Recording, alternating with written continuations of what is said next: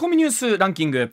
時事問題から芸能スポーツまで突っ込まずにはいられない注目ニュースを独自ランキングでご紹介します、はい。ランキングをご紹介する前にまずは芸能スポーツの話題です、はい。プロ野球阪神は新型コロナに感染していた中野拓夢内野手が復帰戦で5打数2安打1得点1盗塁と躍動し、うん。ヤクルトに10対2で勝利、うん。連敗を8で止めました。盆休み長かったわ。先週から今週にかけて長い間休んだったからね。まあまあ、本当にでもやっぱ改めて一勝するということの重み、ね、苦しみというのが分かったこのねほぼ10日間だったんですけども、まあ、大山選手もまもなく帰ってくるということなんで楽しみですよね。はい。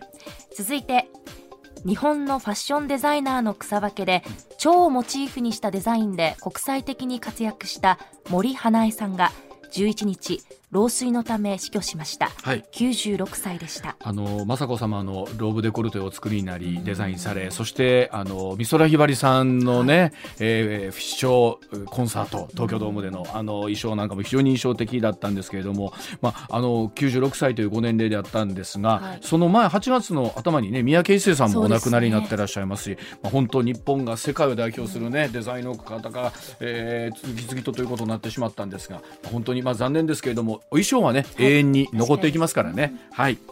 はいそれではニュースランキング参り参ります。まずは第5位。アメリカ空軍は輸送機オスプレイの事故が相次いでいるとしてすべてのオスプレイを当面の間飛行停止にしたと明らかにしました日本に配備されている機体も対象になるということです。あのこのオスプレイという機体、まあ、よくニュースになってご覧になる方も多いと思いますけれど、まあ、飛行機とヘリコプターの、まあ、いわゆるいいとこ取りなんですよね、まあ、その分あの操縦も非常に難しいということなんですが一方でその分やっぱり事故も多く発生していて、まあ、多くの方が犠牲になっているという意味では本当にこういうものって安全というのが第一だったりしますので改めてそのあたりのチェックは大事だと思いますよね。はい。続いて第4位新型コロナウイルス感染者の全数把握に代わる手法として特定の医療機関からの届け出を集計し感染状況を監視する定点把握の導入を厚生労働省が検討していることが分かりました。これだけやっぱり感染者の方が増えてくると全数把握というのも事実上もう不可能に近い状況になってきている、その中でもどういうふうな現状かというのをコントロールしていくためには、まあ、何らかの形でということなんですけれども、まあ、新いわゆる一般的なインフルエンザ季節性のインフルエンザとかと同じような形になるわけなんですけれども、まあ、現実にどう合わせていくかということですよね。あと医はい療機関からこう届けるっていう手間が相当大変なのを私コロナに感染した時感じました、ね。お医者さんが朝から夜まで診察した後に検査結果を電話してでそうなんですよ。それだったらまあお医者さんもあの患者さん奥でも一人見たいし、まあ、もっと言うとねご自身も休まないことには次のしそうなんです。の診療室使えますからね。はい、はい、続いて第3位です。政府は18日秋葉武雄国家安全保障局長が中国天津を訪問し17日に外交担当トップである楊潔チうん。共産党政治局員と最近の台湾情勢をめぐる緊緊張など地域国際情勢について意見交換したと発表しました。えーまあ、本当に日中国交正常化50年というのが節目が近づいておりましてですね、まあ、これ7時間近く会談されたということなんですけれども本当に日本にとっても重要な国になることは間違いないわけですから、まあ、どういうふうな関係を今後ね改めて築いていくかということですよね。はい。続いて第2位は東京オリンピック・パラリンピックをめぐる汚職事件で AOKI ホールディングスがスポンサーとして正式に発表される1年以上前に大会組織委員会の元理事が主導して事実上スポンサーに選定し選定していた疑いのあることが分かりました。まあ、今回事件が大きく動いて全容がどういうふうになっていくかということなんですけれども、まあ、あの札幌オリンピック招致というのも控えていて、そのあたりに対してですねやっぱ国民感情として、うなんだろうなそういう疑惑がやっぱあるのかと思われてしまうことが一番大きいと思いますし、はい。まあ、本当僕は個人的にオリンピックはもう本当大好きなうん。あの世界の祭典なのでそのあたりがいかにクリーンに進んでいくかということですよね。ははい。い、続いて1位は自民党の萩生田政務調査会長は旧統一教会の関連施設を今年6月に生稲晃子参議院議員と共に訪れたことを認めました。また教団の関連団体世界平和女性連合の会員が集まる場だと事前に認識していたことも明らかにしました、まあ、この辺りの話っていうのはこうポロポロと出てくるわけなんですけれども、僕いつも思うんですけどこれ電報を出す、まあ、あるいは会会合に出席する本人がねどれぐらい分かってたかっていう時に政治家の方含めてなんですけどじゃあ事前にどれぐらいチェックするのか、はい。ね、あのしっかりチェックしない中でそんな風に軽々と顔を出したり、はい。祝電とかを出したりするのかっていうことは冷静に考えた時にね本当どれぐらいちゃんとやるんだろうと思いますよね。はい。生稲さんも知らなかったと。で生稲さんもこれ知らなかった、まあ、確かに選挙運動ね、えー中でこう流れの中でって言うんですけど分刻みのスケジュールですよ、はい。選挙活動ってそんな中でそんな知らんところにほいほいと行くかっていうところも含めてありますよね。はい。えーではコマーシャルの後石田 A さんの登場でございます。上泉雄一のエーナーではあなたのメッセージをお待ちしています。ニュースについて言いたいことはもちろん暮らしの中で感じたいろんなことぜひ送ってください。メール uwa.mbs1179.com ツイッターでは「ハッシュタグエーナー」をつけてつぶやいてください上泉雄一のエーナー MBS ラジオがお送りしています。さあ時刻6時25分になりました。ここからは石田英二さんでございます。石田さんおはようございます、おはようございはい。ます。ではあ早速行きましょうか。まずはこちらでございます。路線バスが2年で3700億円の赤字だそうでございます、えー全国の路線バスの2020年度から2021年度の営業収支推定3759億円の赤字で新型コロナウイルス感染拡大前の10年分の損失に相当することが分かりました、まあ、これコロナの中で行動制限もあったということなんですけれども、まあ、人口減少に伴って路線バスの収支はかねてからこれ厳しいというふうに言われておりましてえコロナ前の2019年度も562億円。これでも相当な金額ですよね、えー JR など鉄道各社不採算の地方路線のバスの転換を見据えていますが、えーこれはもう JR も含めてですけれども公共交通機関の、えー鉄道も含めた全体の経営環境の厳しさこれが浮き彫りになってきているというところでございます。まあ、あの今、うわちゃん言ってくれたように、まあ、JR 各社がですね、まあ、赤字路線っていうのを発表してて、まあ、1000円稼ぐのにこんだけかか、100円か稼ぐのにこんだけかかってるみたいな。言うてます。ね、その中にはその自治体と話し合ってバスに振り替えていく、ん。いやいや、それは自治体も嫌だなみたいなのあるけども、そのバスが実はめちゃくちゃしんどいという話なんですよね。ねあのまあ今あったようにそのまあえーどうやったらいいかな。バス会社って、えー特に地方はしんどいわけですね、うん。うん、そんな中で高速バスがなんとなく支えとるわけです、うん。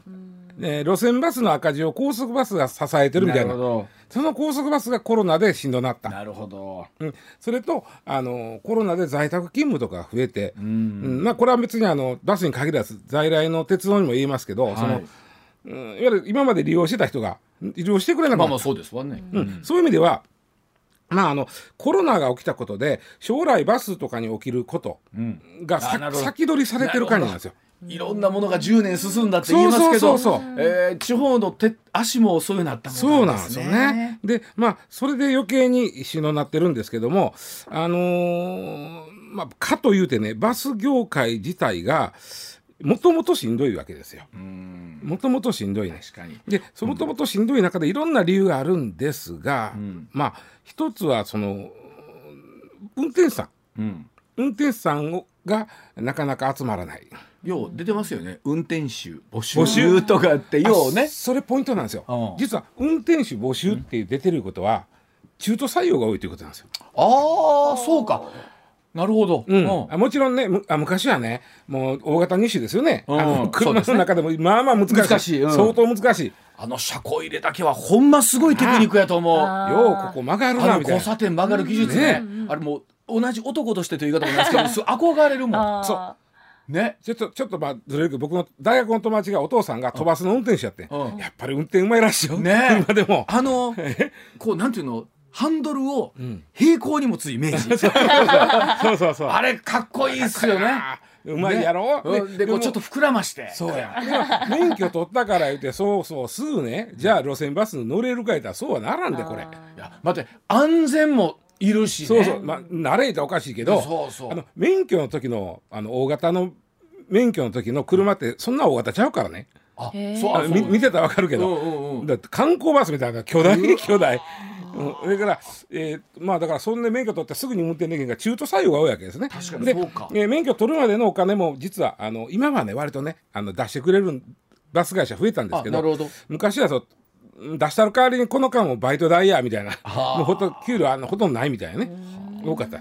それこそでも前田さんの地元のはい。別会長とかっていうとバスやっぱり、まあ自家用車は別あにりますけど、うん。あんまり乗ってないイメージですね。やっぱりみんな1時自家間2本とか、あ、自家用車ですね。自家用車。か基本自家用車です。あのバス路線バスが最大しんどくなった理由は自家用車の普及なんですよ。うん。ああバスをだから思えへん。あのほら路線バスの旅とかテレビあるやん、はいあれまあタレントさん乗っていかはるやん。大概ガラガラやん。確確かに。かに。満席ないあのパンパンな路線バスではまあ見たことないないやろ。あのパンパンな路線バスは、京都の市バスぐらいちゃいますそうやろ。いやほんまほんまあの都会の部分はねまあまあこんでだから僕らあのテレビの番組作ってた人間からすると、あのパッと入った時に「すいませんこれロケなんしてますんで、映っちゃっていいですか?」という許可取る時にものすごい大勢やったらまず難しいと思うね、まあそうですね、3人ぐらいやからあら「はいよ」みたいな。そうですね。まあ映りたなかったら私前座るわみたいな感じですもんね。あれがやっぱり空いてるなと思うからやっぱり大変なんですよね。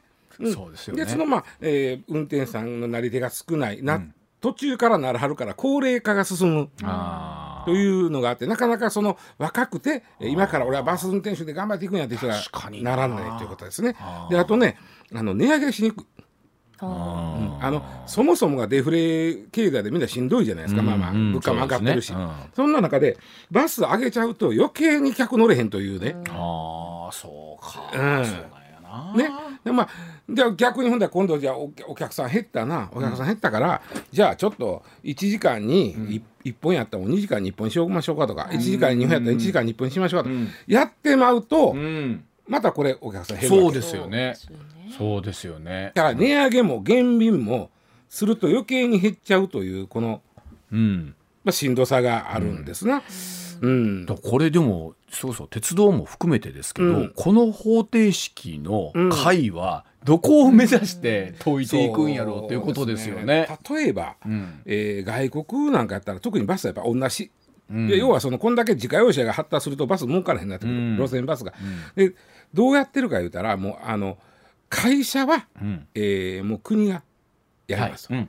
うん。うん。で,、はい。うん。で例えば人とかその従業員の、うん。お部分はじゃあバス会社さんがやってくだはい、さい、民間に任せるという。トータルの,、あの収支、はい。会社としての収支は、うん。自治体がやりますと、はい、まあ、国とかね自治体がやりますっていうのが多いけど、そうせざるをえんやろな。そうでしょうね。最終的には。あの民間だけで全てを賄うとなって、うん。うん。言うてもそこで利益上げなあかんとなるととてもじゃないけどですもんね。そうなんですよ。うん。だから事業自体は自治体がやるけども、その一振りやら何やりはやってねということななざるをえんでしょうな。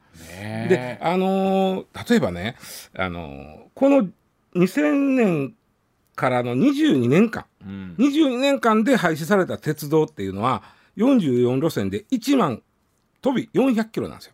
路線の長さあ1万キロ。うん1万はい飛び400 400キロ。22年間で。うん2000年から2022年までの22年間でえ廃止されたのは44路線1万410キロ、うん。それバスはですね、うん。2010年から18年度までの9年間でこの1万キロいってんねへえってことどんどん廃止されてってるっていう。鉄道の倍のスピードで廃止されていってる。路線の長さでいうとね、うんうんだからそれぐらいやっぱりだから変な話鉄道がしんどいからバスに振り替えるっていうのはうんうんちょちょっと実は違う難しい話。難しいんですよね。なんですな。うん、で、えーそうですね。30両以上持ってるバス会社うん。の7割はあー7割か、な7割は赤字です。うーん。そうやろだからあのそれこそ石田さんさっき言ってはる「路線バスの旅」というテレ、ねああいう、うん。ば番組もあの見てる方はご機嫌よく見てますけれどもそうそうそう。内情とするといつもえらいことになってるわけですよね。100円かけて運行します、ん。でその上がりが86円ですというのがあの地方の路線バスの、ん。えー現状です。100円かけて、えー運行して86円の収入っていう。でもさっきおっしゃったようにねその一方でマイカーの普及がうん。バスを縮小させてってるとはいえ、うん。今度高齢化になってきた時に免許返上しましょう的な動きもあるわけじゃないですよ。そうなんですすっごい矛盾を抱えてますよね。ものすごい矛盾そこ。ね、うん。免許は返上せなあかん。ほなバスはほんならそれ成り立ってるからバスも路線がなくなってってる、うんうんほなどうしたらええねんじゃないですか。あのー公共交通空白地域っていう概念があるんですね、公共交通空白地。域これ概念としてはあるけどちゃんとしたその定義づけがないんで、一応国土交通省が出してるデータだけで言うとねバス停まで500メートル以上。もしくははい。駅まで1キロ以上、あもう相当歩きますよ。1キロとかって言ったら。あります、1キロましてやその山道やったりするからね。ねえ。うん、でバス停500メーターって大概やで。バス停って基本的に家の近くにあるもんですよね。最寄りの最寄りのそもそもバス停からバス停って500メーターも離れてへんや都会やった。ら。そうですよね。あそうか。ん。うん。そうですよね。なんなら走ってたまに追いついたりとか。信号がねわからない追いつけるみたいな。でそれをまあ一応、えーバス停まで500メートル以上もしくは駅まで1キロ以上の地点があるのをエリアを空白地域って言うんですよね。それ大体ねに今に、えーとね、広さで言うとね日本の列島で言うと九州ぐらいの広さなんです。日本列島その空白地域を塗りつぶしていくと、九州ぐらいの広さになる。でそこに住んでる人は日本の人口の6%ぐらい。っていうのが空白地域なんですけどここでちょっと、うん、あのなんていうかな統計のマジックみたいなのがあってね、ん。今言うたようにあくまでも空白地域っていうのは最寄りのバスまでバス停まで500、最寄りの駅まで1キロ以上そこに行って1日に何本あるかっていうのは入ってへんわけ。ああなるほど。はい。うん。うん。ね、うちは最寄りのバス停まで400メートルですわと。うんそやけど1日に2本しかおまへんねんみたいな。はい。それは空白地域じゃないって言われてしまうわけです。そうですね。でも事実上空白ですよね。そうなんですよ。うん。そうなんですよ。事実上これ空白地域やね。だってそれこそままめめけど路線バスの旅でこれほとんど来てへんやみたいな。次のバスの3時間までの間なあの何どの店回りましょうかですもんね。言うでしょ、定食屋探して食うて帰ってきてまだ待ってるやん。いやほんまそうやとね思います。でそれは3時間やけどそれ6時間後っていうのもあるわけよありますあります。でそれも空白地域じゃないわけやん。うん6時間に1本はあるでしょって話ですよね。そこはそのさっき言った九州の広さに入ってへんわけやん。でこれを例えばバス経営が苦しいから言ってじゃあさらに本数減らしましょうと。うん。ねえーさらに電車の本数も減らしましょうとなった時に電車が苦しいから言って、そこやっぱりまだそれも空白地域ちゃうねんけど、もう実質空白地域じゃんっていう。ねえ、うん。あの新聞にもよく出てますけど例えば、えー、と滋賀だったかな？あの民間で、えーこのタクシー代わりじゃないですけれども、うん。車をう使ってもらって民間の方にっていう仕組みでなんとか解消しようと。そうです、あのいわゆるコミュニティバスみたいなのを走り出すより、うん。使う時タクシー会社やんでもて、それ行政が払いますわっていう方が、うん。実は安上がりやみたいなん。とこがあってね。まあ、もちろんあの人を乗せて、えーっとおお金を取るというかね、みたいなってことと当然まあ安全面だったりとか、資格みたいなものっていうのは大事になってくるでしょうし、うんうん。まあ、そこに石田さん例えばそれこそタクシーだったりとかバスの規制があるわけですようんね誰でもフリーハンドにやってええかっていうともちろんそういうもんじゃない。ですもんね、うん安全面とかを考えた時に。まあ、。白タクとかできへんわけでね。うん。でまあ、バス、まあまあ、話戻るとそれバス運転手だってすぐそうなんていうかな育てられるもんでもないしな。確かにな。あの難いしい運転を。う。ん。でしかもそこでやってはる人が、まああー中途採用の高齢の方となると待遇面が良くないわけですよ。確かにね。でそこに若い人が行くかっていう話になるのまたこれ。あのシニアの雇用ということを考えた時に悪い手じゃないんでしょうけれども。そこに若い人が手挙げて、ん。俺つなんちゅう俺がそのバスのね、ん。今後引っ張るわってなるかどうかようね。んですね、ん。まあ、でもこれは本当あのまあ我々おかげさまでこう都会にね住んでるので、うん。現実感としてみればピンとこないところっていうのもうんあるんですけど、それこそ本当地域の方にとってみればうん。死活問題ですすよね。都会はね儲かまだ儲かってるん儲かってるか、まあ、黒字なとこがあって、ん。その黒字であの地方の赤字路線を何とかしてるっていうバス会社も結構あるわけ。うんうんうん。でね一番ね日本のねバス会社が、えーちょっとしんどくなった理由っていうのはちょっともう一つ意外な理由があって、これ実は高度成長期はめちゃくちゃ儲かったんですあそうなんですね。うん。あの地方もうん。めちゃくちゃ儲かった。これからどんどんそうやな。田中角栄さん。はい。田中角栄さんは、越後交通はい。持ってたでしょ、はい。持っつまりてました。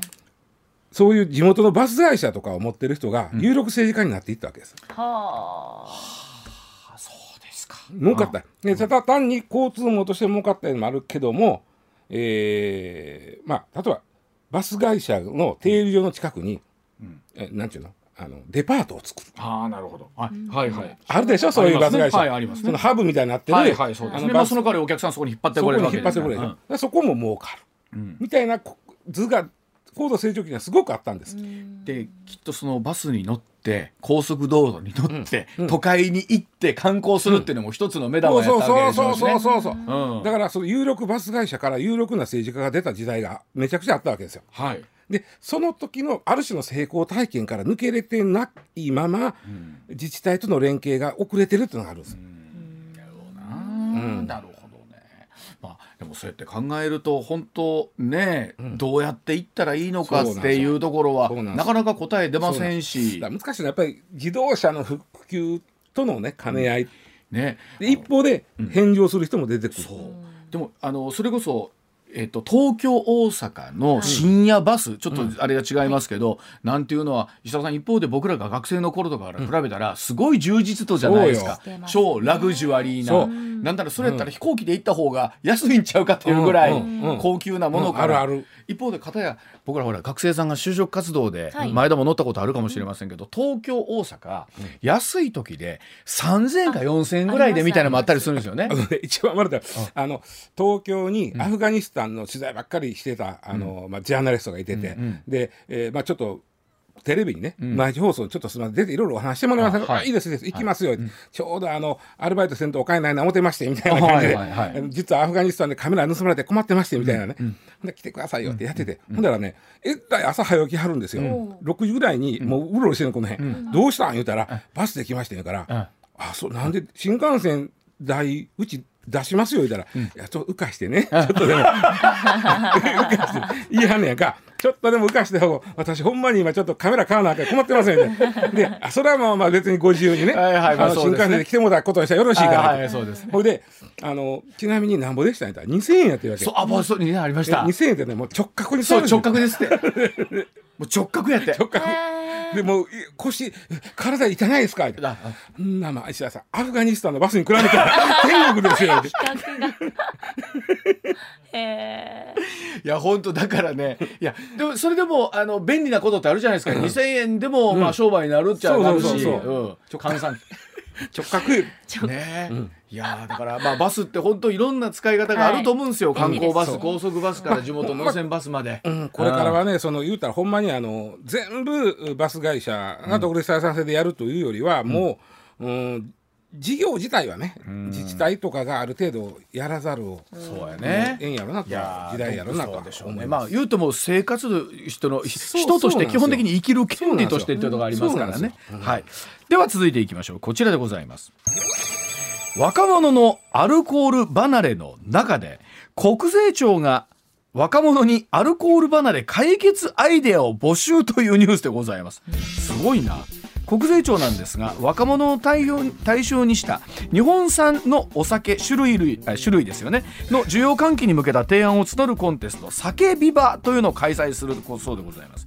新たなサービスや販売戦略について若者目線のアイデアを引き出して人口減少などで縮小傾向にある国内市場活性化につなげたい考えだそうでございます、えー国税庁によりますと成人1人当たりのお酒の消費量なんですが1995年度100リットルなんですけども2020年度には75リットル、まあ リットルで計算するとなんか考えたま難しいですが、まあ本当コロナで飲み会外食の機会がまあ失われてそこに拍車をかけてのアルコール離れということなんですが石田さん国税庁が若者にアルコール離れの解決案、まあ酒税ですよね。国税庁ですから。えーまあ、ここはですね一つ前田さんに頑張ってもらわなきゃけど、前田さんはそういう意味ではあの酒税にはだかなり貢献してます 貢献してますね。彼女はね、かなり貢献してます、あね小柄やのにね、はい。まあ小柄は背はそんな低くないけど、はい。小柄やのに飲む飲む、はい、あの 素晴どらしい。こに入んねえていうぐあらい。のあのそれで言うと 石田さんも僕も国税庁に表彰されてもいいぐらいの税は納めてそうますよ。ですよ。高額納税者ですよ。高額納税者ですよ。本当ですよ。確かに、ね、うん。でも考えたら先に税金動けるのはもう古からそうですけれどもね。これはようできた仕組みですよね。不思議なえあの酒酒税ってあの蔵出し税なんで、はい。あのえー酒蔵から出荷した時にかかってるから、はいそれに対して僕ら消費税まで払ってるそうですよ。もう本当表彰されてもいいぐらいですよ。そうですよ。高額納税者ですよ高額納税者ですよ。今おそらくラジオを聞く皆さんがわしもや言うと思いますよ。ようさんいてると思う高額納税者ますよ。でね、あのそれで言うとね僕酒税ってね年間いくらぐらいあるのかな思って調べてみたんですけど、うんああ少ないあびっくりあのねヒントになるかどうかは別にして、うんタバコ税って2兆円なんですよ。タバコ税2兆円。はね、いタバコ税ってのはよくできてて値上げすると減るやんはい。吸う人が、そうですね。ね、うん吸う人は減るやん、うんでも値上げした分税収は増えるやん確かに。だからこれが常に2兆円になるように計算してある定なんなるほど。こんだけ値上げしたらこんだけやめよりやろうとあじゃあその計算式が合ってるんですね。差し引きずっと2兆円っていうのがずーっとなんですよへえすごい。2兆円ねタバコ、うん。うんそれに対して酒はこれ酒の方がねまこんだけおそうそう。周りタバコ吸ってる人より酒飲んでる人の方が多いの多いが、うん。はい。だからと思ったら酒税って、ん。ピーク最近のピークで94年が2兆1200億円。やっとこれで今のタバコ税ぐらいなんですよ。はいはい。で2020年でいうと、ね、1兆1300億円。1兆円なんですよ。あへー。そら一丁目減りしてたら、うんそらなんとか飲んでくれっちゅう話になり飲んまですくれ ね。でまあねあのー国税庁もせこくってさ、うん。そのそうですよ。あのビールのねあの第三第三のとかみんな頑張ってんのに。発泡酒値上げしやがってほんまみたいな。ビール酒税。あれでしょうやっぱりそういう意味で新しいお酒が出てきて、はい。その分ほらいわゆる今まで払ってた分の税が安くなってきてるわけもあるわけじゃないですか。これはね、うん。あのほんまにあの僕ビールより今第三のビールで好きなのがあってわかる。それ別に僕料金一緒でもそっち飲みたいんです僕いつも行きつけのお店に言うねん。おっちゃんこれあの同じ金払うからこっち置いてくれへんって。ビールと同じ金払うから。たまにビール飲んだら濃いな思う時ありますよね。甘く感じね。うん。うん。でまあまあまあまあそんなんやから、はいはいそうやのにそこを値上げしまあ安いから飲んでる人もいてるやん。いてます。でも味良くなったけどね。ほんで,、うん。でそこをだから上げてくるわけでしょ、うん。国税庁。それでもねやっとこさ1兆円の世界ですよ。うんだそうやって思うともっと飲んでほしいと思うんでしょうな。ただ厚生労働省はあんまり飲むな言うとんのよ。まあ健康のためには。いやだってこれ確かに文言として面白いですよね、ええいわゆるお役所がええ。もっと飲んでくれってわけでしょ、そうそうそうそうそう。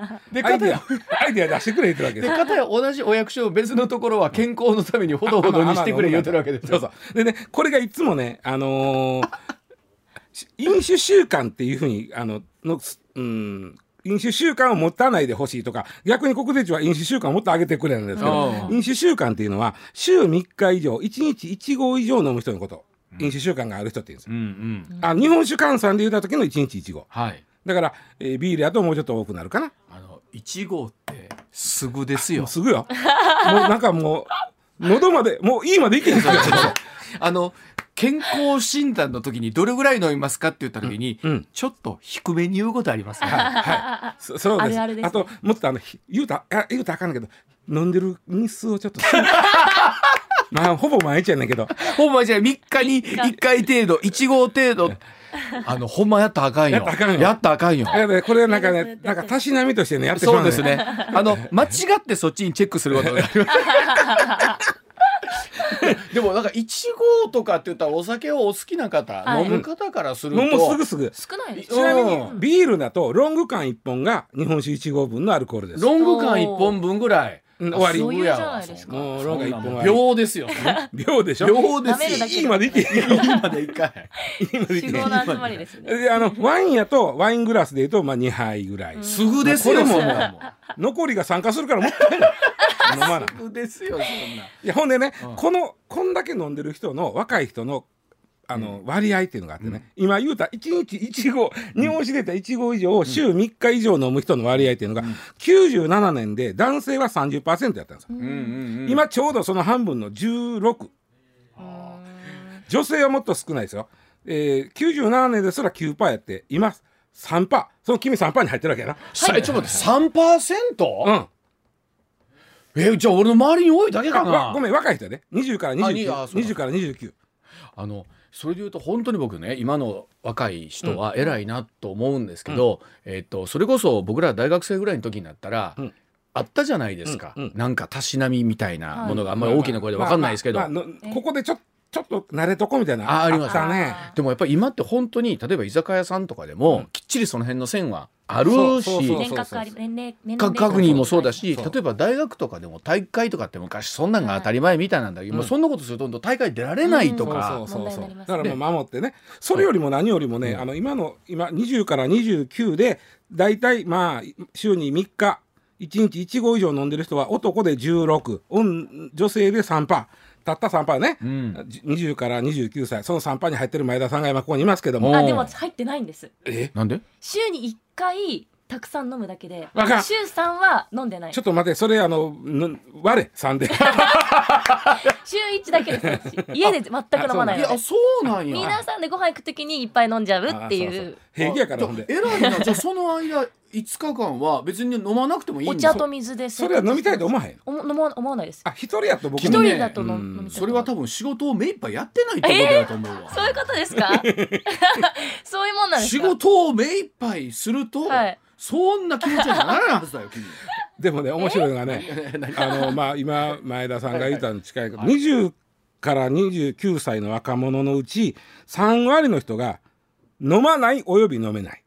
うんもう飲めても飲まない。が3割ね、で26%の人がほとんど飲まないということで、合わせると56%の若者が飲まない、はああの確かにおっしゃるようにね飲んだ時に後悔しか残らないことってあるじゃないですか。あとほらあいろんなことがあったんですね、えー。前泉さん。どの曜日かなあの水曜日やったかな、うん。松川さんがおった時かな、あのソーバーキュリアスっていうけど、ん。あえて飲まない。そうそうやってました。あえて飲まない。飲まない。でなんか最近そのあえて飲まない人向けのノンアルコール飲料、ちょっとありね、ますよね、結構あるやん。あるある。でそれは別にあの何かこうどう言ったかな、えーうん。うん、自分の主義主張があってというよりは、はいはい。ななんとなくあれなんでやろな飲まなないんでだろいやでもどうですかねあのうーんなんかわかわからいではないんですけど、うんうん。まあ結局大人になってくると石田さん僕らも多分それ以外に楽しみが見つけられてないと思いますよ。う 悲しい、うん。うん、それは君らはまだネットフリックスとかね、はい。見なあかんドラマもあるやうろ、ん。わしらそないに見んでもええん。で でねさっき言った厚労省は、さっき言った週3日1日1合飲むのを、まあ、飲酒習慣のある人とした場合、厚労省は、えー、1日あたり5 0.5合ぐらいにしといたら、えー健康的ですと言ってはんね、ん、0.5合なんて喉にもいかへんわ、な。だからロング缶1本が1合っていう考え方なんでしょ？そうそう。だからビールで言普うと。通のビール1本。350の缶1本もうもう帰って火つくやろ？あそんなん。ダメですよそんなんやったら僕も飲まない。あかんやろ。確かに。あなた飲まない。厚労省はその飲み方してる人があまあ言ったら長生きする。寿命的にはいいんですと、ちょうどそうでしょうねいわゆるあのあ百薬の長ですと。あそうでしょうね。でそれを超えるとお命を削るカンナになりますみたいな。こことを言う言うわけですね。ほんで言うてることが国税庁と厚労省でちゃうわけだ。そうですね。うん。うんとはいえ国税庁の人かって飲まん人もおるでしょ。いやまあ言ってるけどな。まああのーもちろんね、あのーもちろん国税庁の人もわざわざ飲酒習慣のない人に対してねね。飲め言うてるわけちゃいますねんと、ん。でどうしたら若い人にもうちょっともうちょっと飲んでほしいんですと言ってはるんですけど、さあここから前田さんどうしたらいいかなんですけどね、若い人に飲んでもいただくには、どうしましょあの今の若い人ってまあ、うん。俺らもそうかもしれんけどやっぱりどこで誰と飲むかっていうことがすごく家で飲ん一人で飲んでるって人は本当に珍しいです、うん。ねえーってなります。うん。あの例えばさお酒を買って帰る自分に、はい。ちょっとスーパーとかでも恥ずかしいなと思ったりする？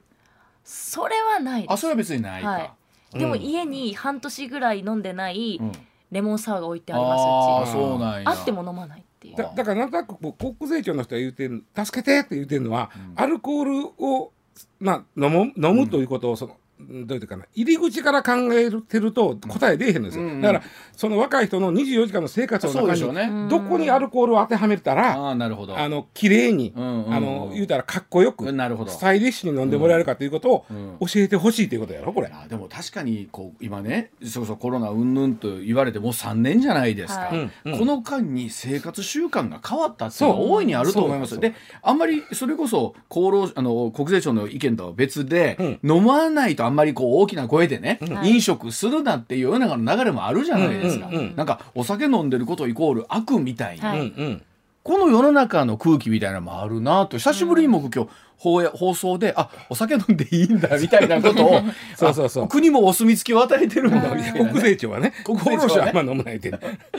ていう世の中の流れみたいなのもちょっとあるんちゃうかなと思いますけどね。で一方で若者のなんちゃら離れってこれ別にアルコールだけじゃなくってはい少子高齢化になっていくとですよ、うん。いろんなもの離れてるじゃないですか。でこれどっかであのお役人っていうかお役所はその数字見てるから、うん。どうしたら飲んでもらえるかってその入り口ばっかり考えてるの。確かに。あのどうしたらスーパーで手に取ってもらえるかみたいなことを考えてると思う、お酒を、うんうんうん。うんそうやってたら絶対増えへんような気がする、まず環境をこう整えてということですよね。どうしたらかっこよく飲めてその見栄えが良くて楽しいかという、あの提案してあげないとうん。そうですね。スーパーで取ってくださいはまず無理やと思うわ。パーティーで飲むのがいいと思います、うん。パーティーが開けないじゃないですかパーティーがそうやな。あとやっぱりあの飲んだ後とかにあのネクタイを鉢巻きとかにする姿がこう見てみたい。ああれいいね。高田純次さんみたいなね。そうそうあれええよね。そうそうあと、見てみたいそういう大人たちもさあるやんか、うりゃみたいなああいう人たちを見たらあもうああはなりたくないなって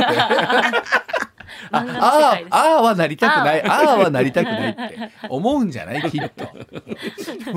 でもそれで言うとこの後あるでしょうけど韓国ドラマとかも僕もちょいちょいね最近見られましたけど本当お酒飲むシーン多いよね。うんそうそう。であれ見てたら必然となんかこっちも飲みたくなるので僕掃除で多くなってるんじゃないかなと思うけどめっちゃ減ってる。減ってるの減ってることでこれね9月9日までかな募集してんだけど国税庁は、特に若い人にアイデア出してくれ言ってんだけど、はいはい。ちょっと結果を僕楽しみどんなアイデアが出てくるかええ楽しみにしてんの。これなんですかこうアイデアが募集されたらちょっと主税安なるとかそんなことはないいやいんですか？やまあなんか、ね、出してもらえるのかな、それはなんか参加費参加費無料って書いてますよ。そら当そうやろ。たり前やろ。そらそうやろ。当たり前やろ。なんかちょうだいよね当た当たったねってどうなるん当選です。かね選ばれた。ら。うん。じゃあ前田さん、えっとこのコーナーの締めに前田さん若者がお酒を飲むには、えーパーティーを開くあとは何かありありますか？もう一個えー、難しいな。どうしようどうしようどうしよう。どうしよう どうしよう、うん。飲むからな。どうしよう、えー、あれ飲める人が飲む。いやそれそうやろ。それはそれはそうやろ。飲まれへん人無理に飲ましたらどうする？はい、はい。では続いてでございます。あいや一旦あごめんなさい。一旦コマーシャルです上泉雄一のエーナー MBS ラジオがお送りしています。時刻まもなく6時57分になります。続いてこちらです。住民による都道府県魅力度ランキング沖縄県が1位になったというニュースでございます。ブランド総合研究所17日に発表した住民による都道府県魅力度ランキングで沖縄県が1位になったということなんですね。沖縄は去年発表されました居住地域を取らない魅力問わない魅力度ランキングで3位だったんですが沖縄県民伝統芸能祭りイベントがある。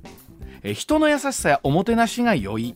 他の都道府県の人にから羨ましく思われるなどという回答が他の都道府県に比べて高かったということだそうでございますね。あのこのブランド総合研究所で有名なのはその都道府県人気度ランキングっていう、はい。あのーこれは旗から見て。あ肌から見て。あそこええな行きたいな。大体こう北海道とか沖縄は北海道が1位ですね。ね。沖縄が3位かな。上位3位ぐらいかなまあ大体上位来るんですけど、で、えー今回はそうじゃなくて、ん。そこに住んでる人にうんうん。あの地元愛を聞いたわけです。ああいいじゃないまあ言うたらね、はいはい。で地元愛が強いのが1位になっていくわけです。うん。あある意味、はいえーまあ47位が地元愛がないとは言わんけども、うん。いやーうち別にそんな別にまあ自慢そうかお前って言って俺これ47位は僕納得してへんねんけどね、ここええとこやのになと思ってんねんけど。まあまあ1位はとこ沖縄やった。はあ。地元愛の一番強いとこ。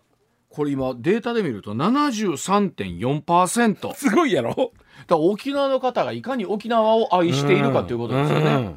でそれが、えー例えば伝統芸能やイベントがある。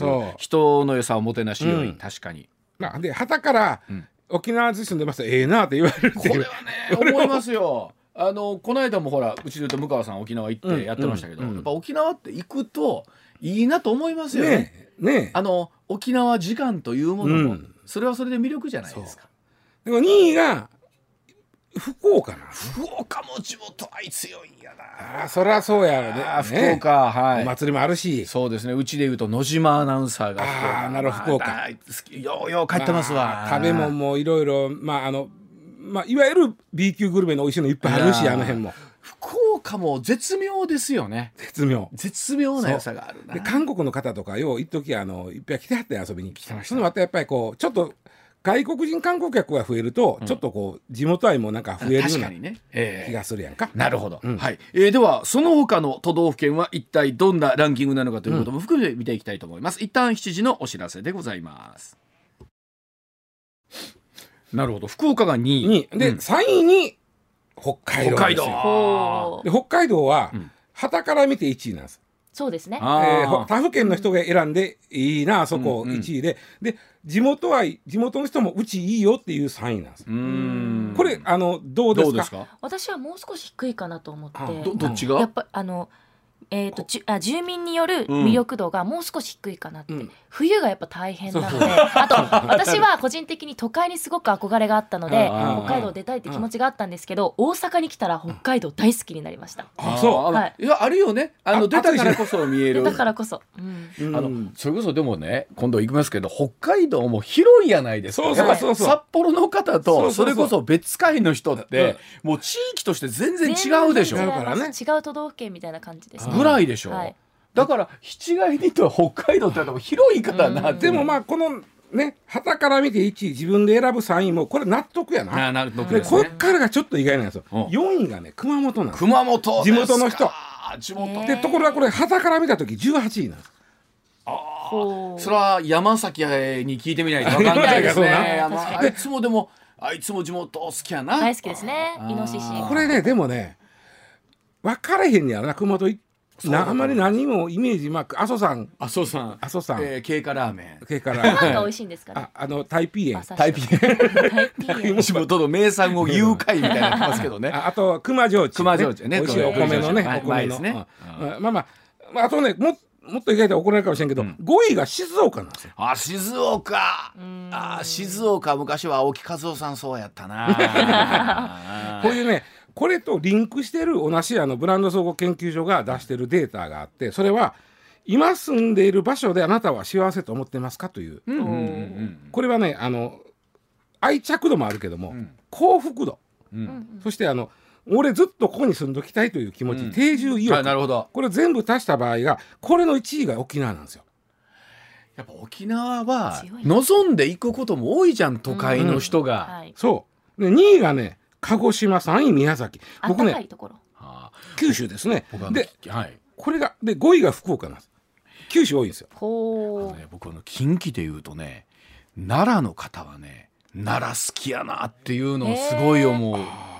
ああわかるわかるわかるわかるでしょ？わかるえっ、とうちで言うと三沢すいませんあのすごいうちうちなんですよあとお魚博士の尾崎尾さん奈良から電話頑張ってへーい行くまで踏ん張るもんな。踏ん張る大阪来てもんな。ね奈良の人奈良好きあ好き奈良好きやなわかるけどな。